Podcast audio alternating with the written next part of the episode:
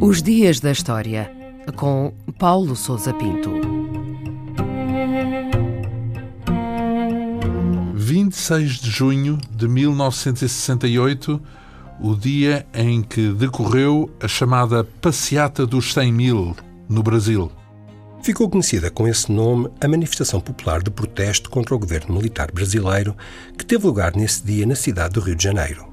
A concentração começou pela manhã na Cinelândia, no centro da cidade, e a marcha teve início pelas duas da tarde em direção ao Palácio Tiradentes, sede da Assembleia Legislativa do Rio de Janeiro. Ao longo do percurso, a marcha de protesto foi sendo engrossada pela adesão da população da cidade até atingir uma enorme dimensão, daí o nome de 100 mil que lhe foi atribuído.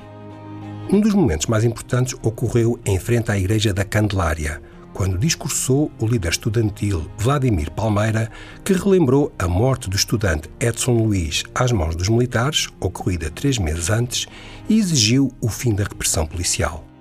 A marcha terminou algumas horas depois, em frente à Assembleia Legislativa, e contou com a participação de intelectuais, artistas e políticos brasileiros. Apesar do clima de intimidação, não se verificaram confrontos com as forças policiais que vigiaram de perto o evento. E quais eram as razões para estes manifestantes mostrarem o seu protesto? A passeata dos 100 mil foi o momento mais importante de manifestação do descontentamento do movimento estudantil pelas políticas repressivas do governo brasileiro.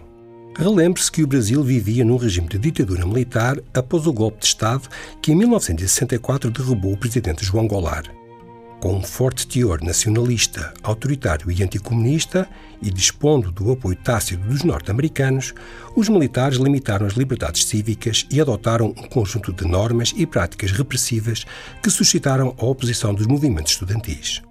Em 1968, dos confrontos ocorridos no Rio entre os estudantes e a polícia, resultou a morte de Edson Luiz Lima Souto, de 18 anos de idade, o que indignou o país e desencadeou novas manifestações contra a repressão policial em diversas cidades brasileiras. A organização de marchas de protesto, informalmente chamadas de passeatas, tornou-se assim a principal forma de expressão do descontentamento dos estudantes e passou a contar com a adesão de outros setores da sociedade brasileira, nomeadamente dos operários. E a prazo, o que é que podemos dizer do impacto desta passeata dos 100 mil? A marcha de 26 de junho de 68 mereceu ampla cobertura por parte da imprensa brasileira e teve um largo efeito na opinião pública. Nos dias seguintes, decorreram contactos entre as autoridades e o movimento estudantil e o próprio presidente Costa e Silva recebeu uma delegação dos estudantes que exigiam a libertação dos presos e o fim da repressão e da censura. A resposta do governo foi, contudo, oposta. Pouco depois foram ilegalizadas as manifestações públicas e, em agosto desse ano, uma vaga de repressão abateu-se sobre o movimento estudantil, com a ocupação militar do centro do Rio de Janeiro e a prisão de centenas de ativistas.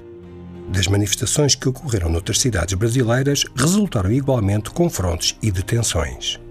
No final de 1968, o governo promulgou o chamado Ato Institucional número 5, que formalizou definitivamente o caráter autocrático e repressivo do regime, suspendendo na prática o Estado de Direito. Este só voltou a vigorar no Brasil após o fim da ditadura militar e o regresso da democracia, o que só aconteceu em 1985.